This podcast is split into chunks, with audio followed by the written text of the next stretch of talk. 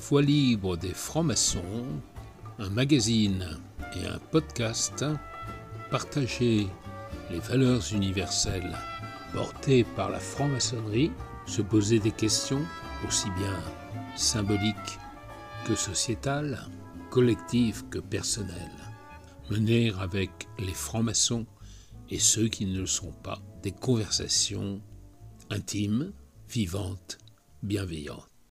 La voix libre des francs-maçons, les interviews de sœurs, de frères, mais aussi de profanes qui s'interrogent sur l'entrée possible en maçonnerie. Mon frère, tu t'appelles Camille, et tu es jeune. Oui. Quel âge as-tu? J'ai 33 ans. 33 ans. Bon, euh, déjà mature quand même. Mais tu es entré en maçonnerie à quel âge? J'avais 25 ans. D'accord. Et qu'est-ce qui t'a amené à ça? Alors, qu'est-ce qui m'a amené à rentrer en franc-maçonnerie? Euh, Quand j'ai fini, mais enfin, quand j'ai fini mes études, j'ai ressenti une sorte de vide, puisqu'en fait, à l'université, on t'apprend à réfléchir et à te poser beaucoup de questions sur mhm. le monde qui t'entoure, sur des théories.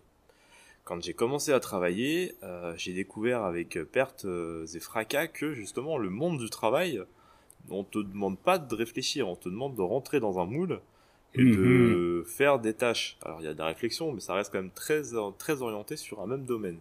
Et j'ai ressenti un vide, un vide intellectuel, et il y avait moi qui suis curieux de nature, j'y retrouve, je, je retrouvais pas forcément, euh, je retrouvais pas forcément mon compte. Euh, et donc je me suis intéressé en me disant mais qu'est-ce que qu'est-ce qu'est-ce qui existe euh, qui pourrait me faire réfléchir? Euh, J'étais pas forcément tenté par les partis politiques parce que l'aspect militant euh, mmh. c'est pas ce que je recherchais. Puis il n'y a plus tellement de pensée dans les partis Exactement. politiques. Je ne En fait, j'avais cette image des partis politiques où on te demandait d'être un colleur d'affiches ou un distributeur de tracts. Oui. Euh, et donc, euh, en fait, en parallèle, et je sais que ça fait un peu daté, mais c'était plus à l'époque euh, où Dan Brown était très en vogue. Il y avait le Da Vinci Code, il y avait tous ces hmm. romans, et c'est vrai que moi, personnellement, c'est dans Da Vinci Code que j'ai découvert la franc-maçonnerie. Ah oui. Donc euh, voilà, c'est, c'est, ça peut paraître bateau, et c'est vrai que suite à ça, j'ai acheté un petit bouquin sur le Grand Orient de France, aux éditions des presses universitaires de France, un petit que sais-je. D'accord. Euh, qui avait été écrit, je crois, c'était par Alain Boer, par ah un ancien, voilà, ah par un ancien grand maître. Euh, et ça a commencé à égayer ma curiosité. J'ai passé beaucoup beaucoup de temps sur le site du Grand Orient de France mhm. Pour comprendre ce qu'était le, le, Grand Orient, ses positionnements, et moi qui étais euh, euh, à la fois un féru d'histoire et quand j'ai découvert euh, toute l'influence et le rôle du Grand Orient de France, notamment sur la Troisième République, auprès des grandes lois euh, mhm. en faveur des libertés d'association, liberté de la presse, euh, euh, mais aussi code du travail forcément Arthur Grossier, mhm, mhm. et puis surtout la loi de 1905. D'accord. ça a égayé ma curiosité, donc j'ai frappé à la porte du temple du Grand Orient. Donc c'est les valeurs de la maçonnerie Exactement, que tu as découvert en même temps. Euh, en fait, et c'est ce qui m'a plu dans le Grand Orient de France, c'est ce côté euh, démarche initiatique. Alors, j'avais j'avais beaucoup de questions, peu de réponses à l'époque, mais aussi euh, attachement à la République. Et ce hmm. mélange des deux, je trouvais que c'était une approche qui était complètement différente qu'on trouvait nulle part ailleurs. C'est exact, d'ailleurs. On ne la trouve pas ailleurs. C'est ça. Hmm. Donc c'est pour ça que je suis rentré en franc-maçonnerie, et plus spécifiquement au Grand Orient de France. D'accord. Et alors, euh, ça a changé quelque chose dans ta vie?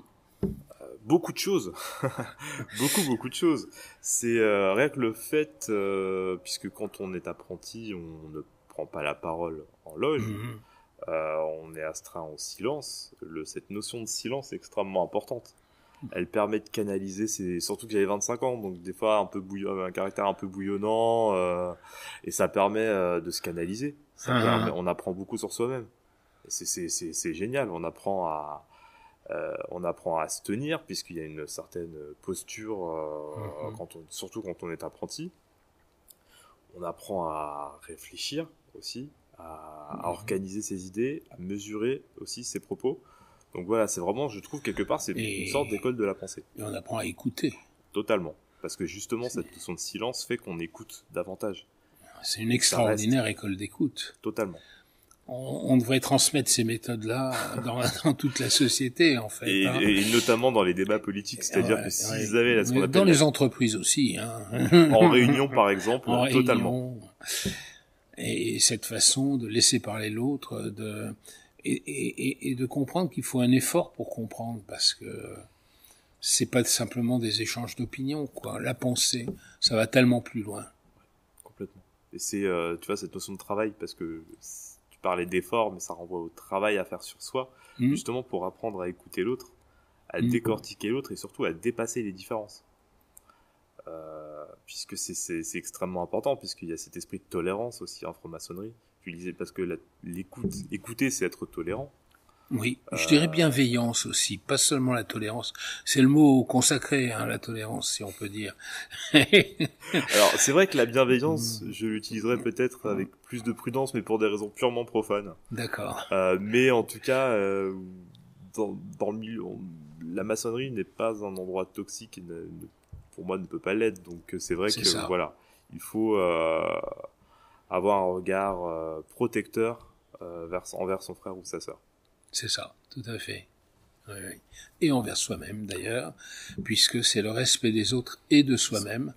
Moi, j'avoue que j'ai découvert que il fallait se respecter soi-même dans la vie. Et c'est tout le travail intérieur avec cette. Exactement. Euh, travailler son temple intérieur, travailler sa pierre, c'est il faut commencer par là et c'est, euh, je pense, le chantier le plus difficile. Oui, c'est le plus passionnant aussi. oui c'est le plus passionnant, c'est, un cheminement, euh, c'est un cheminement qui n'est jamais fini, évidemment. Euh, et donc, euh, ces, ces, changements en toi-même, qu'est-ce que tu, tu, les as vécus aussi sur d'autres plans professionnels Alors, je les ai vécus sur un plan professionnel, justement, on en parlait sur l'animation de réunion, par exemple. D'accord. C'est-à-dire que je trouve que distribuer la parole et faire en sorte que justement les gens ne se coupent pas la parole quand on est animateur d'une réunion. Euh, le mm. fait que ça ne part pas dans tous les sens, ça je pense que la maçonnerie aide énormément.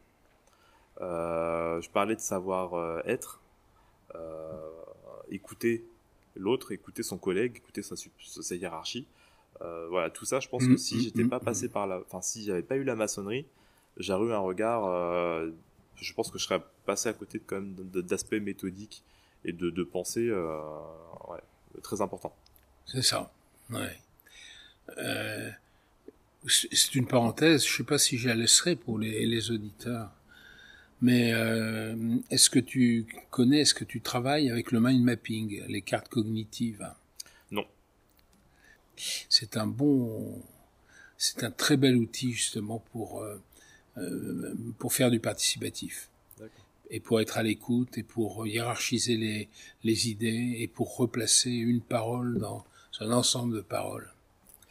Voilà, mais donc euh, moi je te conseille de toute façon à, tous ceux qui sont intéressés par euh, l'écoute et par le, le, travail partagé. Donc on est quand même dans une éthique maçonnique avec ça. J'en prends bien note. Et donc, euh, euh, sur le plan maintenant euh, tout à fait matériel, tu arrives à organiser ta vie avec ton travail et la maçonnerie qui est quand même prenante. La maçonnerie est prenante. Je, en même temps, c'est dit dès le début. Hmm. C'est-à-dire qu'on on nous prévient que si on rentre en maçonnerie, c'est pour disons le fait qu'on ait deux entre guillemets enfin réunions qu'on appelle tenues par mois euh, il y a mhm. une notion d'engagement et une notion d'assiduité qui est très importante parce que mhm. sinon, à quoi ça sert de rentrer en maçonnerie C'est pour ne pas assister euh, aux tenues. Je trouve que c'est quand même dommage. Euh, c'est une question d'organisation. D'accord. Et de volonté. Est-ce que tu peux dire, sans rien dévoiler, ce que c'est qu'une tenue? C'est une réunion de francs-maçons durant laquelle, en fait, on, on philosophe énormément. Ouais. et en fait, c'est c'est ça, et c'est ça qui est assez drôle d'ailleurs par rapport au décalage qu'il y a entre euh, la vision euh, profane euh, d'une tenue et nous ce qu'on en dit, puisque en fait c'est une réunion de personnes franc-maçonnes qui se posent des questions, qui ont en plus un, tout un tas de références philosophiques, complètement différentes et en fait c'est vraiment euh, moi des fois j'assimile ça à un club philosophique dans laquelle il y a des règles bien précises et une mhm. organisation du temps bien précise. D'accord, mais pas seulement philosophique parce que il y a donc ce qu'on appelle des planches pour euh, des sujets qui sont euh, bon qui, qui, touchent qui peuvent toucher à la société mais aussi à des choses très très personnelles finalement euh, moi je sais qu'on a eu on a un chasseur dans, dans, ma loge qui nous qui nous a parlé de la chasse comme on n'avait jamais entendu parler. Mais bien sûr, et en fait c'est ça qui pour moi fait la richesse de la franc-maçonnerie, c'est que on peut parler de tout un tas de sujets. Effectivement, je parlais des sujets philosophiques, mais ça peut être, mhm. on peut parler d'une passion, on peut parler euh, de problématiques de société qui nous touchent, qui nous heurtent, qui nous révoltent. On peut parler euh, de d'aspects euh, effectivement plus symboliques. Voilà, c'est ça. Il y a un choix, il y a un panel de choix qui, qui est très intéressant. Alors, le symbolique, justement, euh, dans, dans ta loge, euh, vous faites beaucoup de symbolique euh, On fait plutôt du symbolique. Un petit peu de sociétal, mais on fait principalement du symbolique. Et qu'est-ce que ça apporte, le symbolique, alors? Ça apporte qu'on on se pose beaucoup de questions. Parce que le symbole, alors on les voit, on peut avoir, évidemment, on pense à l'équerre, au compas. Déjà, on les voit. C'est-à-dire qu'on a des outils en face de nous.